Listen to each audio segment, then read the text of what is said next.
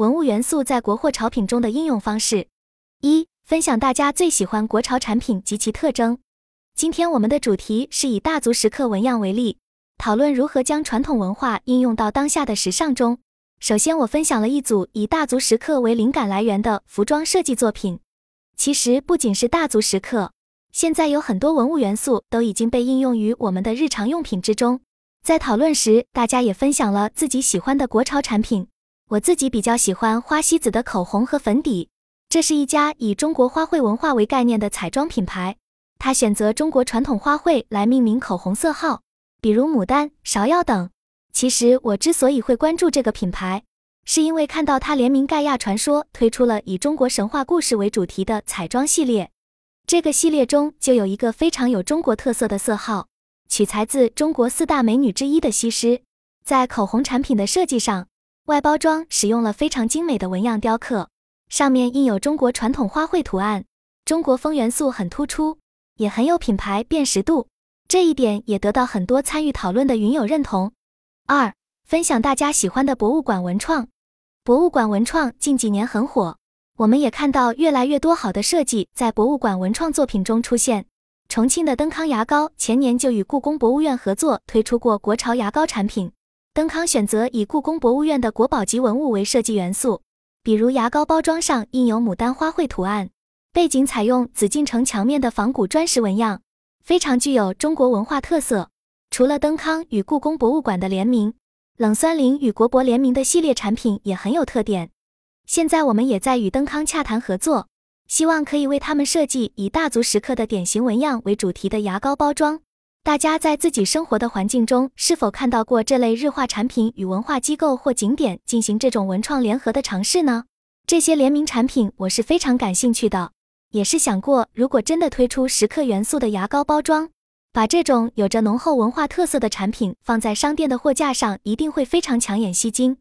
关于大足石刻，很多云友不太了解。云友梧桐在讨论中提到，他两个月前才刚去过大足石刻，所以对这个题材很感兴趣。我也在此分享一下自己的经历。我对大足石刻的研究可以追溯到五年前，二零一八年底和二零一九年初。我们重庆市服装设计师协会主办了一次以大足石刻为主题的服装设计创意大赛，那正是我第一次全面系统的学习和考察大足石刻的风格。原来我一直以为中国古代石窟艺术都差不多，但这次深入探访大足石刻，让我发现它在雕刻造像技法上有独特之处，尤其是对菩萨们服饰衣着的刻画，非常精细生动。大足石刻中菩萨们的衣裳造型完整，衣带飘逸。并且在衣服的褶皱及纹样上下了非常多功夫雕刻，栩栩如生。我一下子就被大足石刻的这些细节和工艺给惊艳到了，深深陶醉在这种建立在东方人文审美理念上的美感里而无法自拔。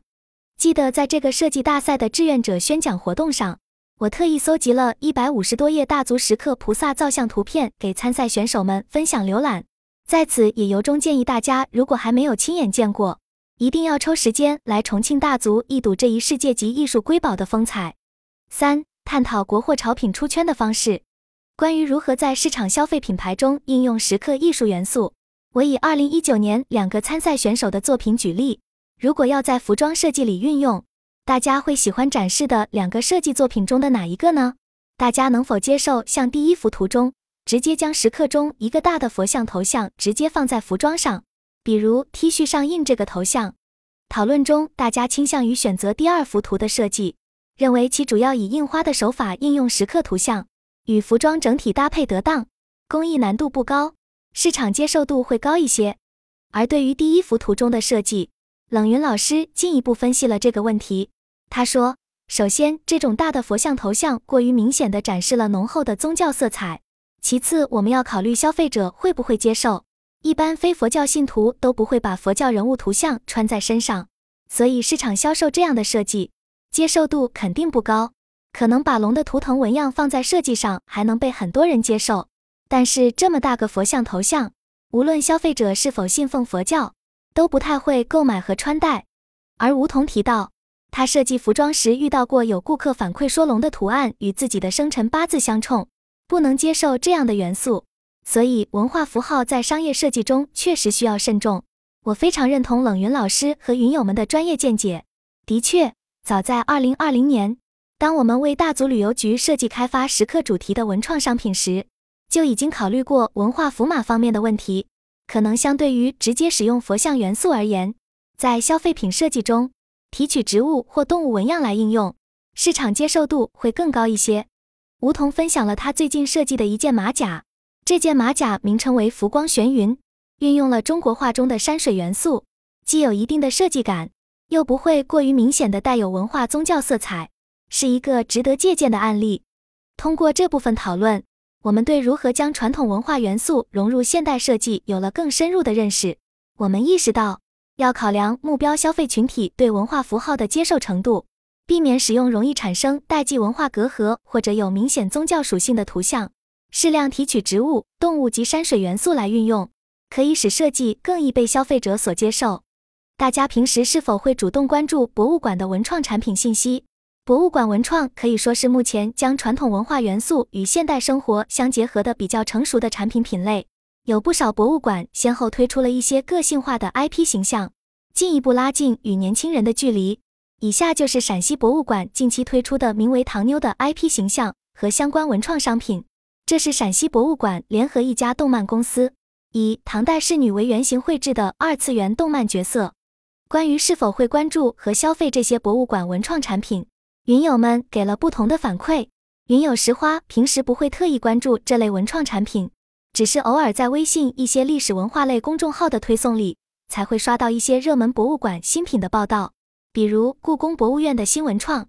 但看到上图这种 Q 版的唐妞形象，觉得设计的很可爱，可能会吸引喜欢少女风的年轻女性消费者。自己的小孩可能也会喜欢这样卡通化的贴纸和文具类商品。云友西西之前会时常逛一逛故宫博物院旗舰店，也买过一些辅助读物和文创小商品，也表示很喜欢这个糖妞，认为将传统元素融入动漫风格是一个挺好的尝试。目前各大博物馆推出的文创产品以小件商品居多，像钥匙扣、文件夹、袋子之类的非主打业务，受产品品类所限，吸引的更多是年龄层相对较小的消费者。我认为这类博物馆 IP 可以在时尚服装等方面有更多尝试。博物馆文创中的服饰单品，丝巾应该是最常见的。云友西西之前负责设计的一个主题服装系列，就曾经推出过以敦煌壁画为设计元素的丝巾产品。这类产品当时反响不错。目前传统文化 IP 在服装上的应用也以敦煌的元素居多，但其实随着新中式和国风时尚的兴起，将更多的元素，比如陕西博物馆的唐妞，或者是大足石刻等纹样元素应用在日常着装中也未尝不可。梧桐分享了的这个案例，是一位抖音上的国风服装设计师最近推出的一款印着水墨漫画仕女图像的香云纱面料。取得了很好的销售反响，可以看出这种中国风元素结合了一定的时尚俏皮感，很受消费者欢迎。在这个系列中，我们可以看到这位设计师没有选用传统的水墨人物图像，而是结合了一定卡通化的手法。这一点很重要，因为在文创和服装设计中，传统元素的可塑性和趣味性非常重要，能够吸引更年轻消费群体。二、朱一文与大足石刻纹样。在国潮元素成为热门、逐渐走俏的过程中，大家是否有注意到一些具有影响力的国潮秀或者产品的带动作用？梧桐提到李宁前几年举办的大秀，以敦煌云云为设计主题，当时反响很热烈。其实除了李宁的敦煌秀，还有一些其他类似尝试值得我们借鉴，比如朱一文元素的使用。上图这些就是朱一文。朱一文样 Twelve D Joey 起源于十八世纪晚期。一个德籍年轻人 Philip Christopher Alberkamp 在巴黎郊外的朱伊 Joey 小镇开设印染厂，生产本色棉麻布的印染图案面料。朱衣纹样描绘了贵族们闲适的生活状态，刻画生动细致，画面极具情节感，展现一种历历在目的生活记忆以及人和环境其乐融融的情怀。这种纹样当年在欧洲非常流行，近现代来说，还被一些奢侈品牌在产品设计中加以应用。为了能与朱一文形成对比，我准备了一些大足石刻中的典型图案元素图片，比如上图这些童子形象、莲花、菩萨、菩提树等。你们觉得这些石刻元素与之前提到的朱一文相比，区别和特色在哪里呢？西西分析，朱一文的设计灵感可能也是最初来源于中国文化，只是后来在欧洲本地化发展后，形成了独特的审美风格。石花认为，时尚本来就是一种循环变迁的过程，也许这种古典图案正好在像盖亚传说大秀这样的契机碰撞下再次热起来，但过一段时间又可能被其他元素取代。这些不同的图案元素可能适合应用在不同款式和风格的服装产品上。这需要设计师具有很强的匹配能力，比如以上图这些图案作为设计元素，将其做成刺绣应用在汉服上，配合上印花面料，或者可以在飘逸仙气的丝质纱裙上应用这些元素，也许会让设计成功兼具韵味与新意，呈现出与原作焕然一新的效果。创意设计不仅需要保留传统韵味，同时也需要增强元素的可塑性和趣味性，才能吸引年轻人的目光。与此同时，不同元素与产品风格之间的匹配也至关重要。这些关键点都给了我们在后续从事相关行业的工作时很好的经验参考。三大足石刻纹样时尚应用的路径：一、分享大足石刻纹样应用的时尚消费品。下面我们将探讨如何将大足石刻的传统元素融入现代设计中，特别是在服装和家居用品的应用方面。我首先给大家展示了一组应用大足石刻典型图案设计的丝巾产品。这些丝巾选择了石刻中的人物、植物和几何图形要素，进行了重组和强烈对比的色彩配搭。冷云老师认为，这种高饱和度的色彩搭配放在欧洲市场可能会受欢迎，但相对来说，亚洲人的审美观念不能完全接受。他进一步指出，中国消费者普遍不太喜欢这种强烈对比的高饱和颜色。西西也表示认同。他以前设计丝巾时就发现，哪怕原本图案色彩偏艳丽，也需要调整到较柔和的灰度才能吸引中国客户。除了丝巾，我也分享了一些应用石刻元素的家居纺织品，比如桌布、抱枕、地毯等。云友们普遍认为，这种以中性色系为主的柔和色彩搭配更符合东方审美情趣。其中这款由我们团队开发设计的一款石刻元素地毯，使用了深蓝灰为基调。略微打上亮色，增强层次感。正如冷云老师所说，相比服装，家居用品在色彩运用上可以更为大胆，适当使用高饱和度的色彩组合，通常都是可以的。最后，我们围绕大足石刻的元素，思考了其在时尚行业的应用潜力。如果要将大足石刻元素应用于服装面料，可以从一些比较中性、通用的植物图形入手，适当融入一些人物或动物要素来增加趣味性。如果是应用于地毯、靠垫等家居面料，可以大胆一点，加入更多人物角色及故事性的组合。丝巾可以考虑以印花或织造的方式添增石刻元素，这既能起到点缀作用，也能赋予产品文化内涵。至于使用在成衣产品上，可先从一些装饰件入手，比如衣领、袖口等，逐步验视。如果预售反响良好，再考虑增加织物产品的种类。我们相信。只要把握好度，传统元素也一定可以通过设计师的巧手，焕发出新的生命力。